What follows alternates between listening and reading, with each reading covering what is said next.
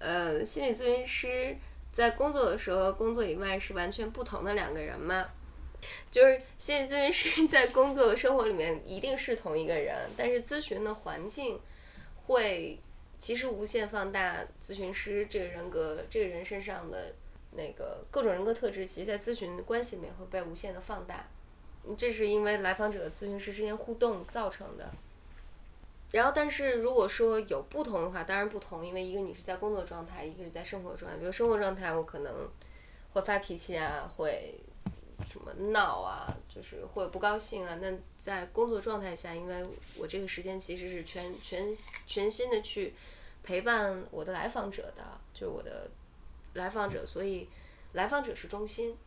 我觉得唯一差别在这儿，但是咨询师的人格特质。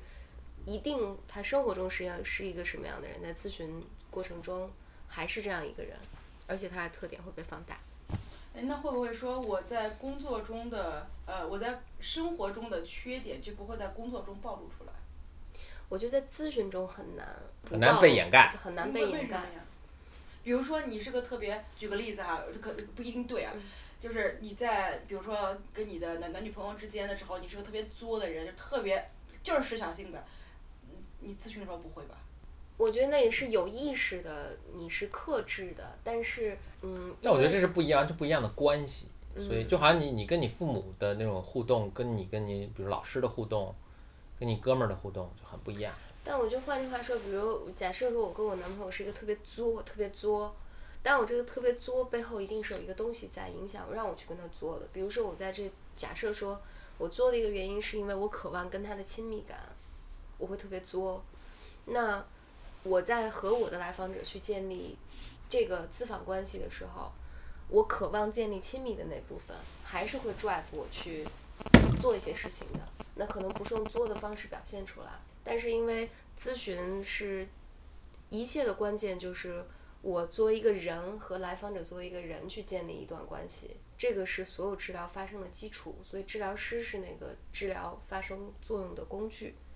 所以我们是在用生命做咨询，就像我们说的生命在做写作一样，是吧？对，然后就像就像一个作者，你在写作的时候，你的你怎么看待这个世界？你怎么看待人？你怎么看待问题？你的思维方式一定会表现在你的写作里面，是一样的。使我想起是是 McKee 说的吧？好像每一部作品都是自传，对吧？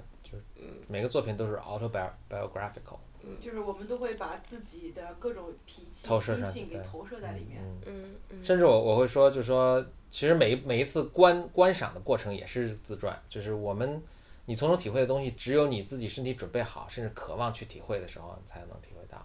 对对对。就是发生那种共情关系，在不管是我们在看一本书的时候，还是说在看一幅画的时候。嗯，这个画，比如说，对。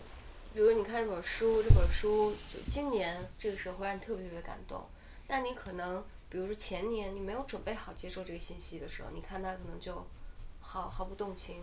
就比如说像这两年我们都工作了，所以看《甄嬛传》特别有感悟。呃，是这个道理，是这个。我最近看《小蝌蚪找妈妈》很有感悟，是因为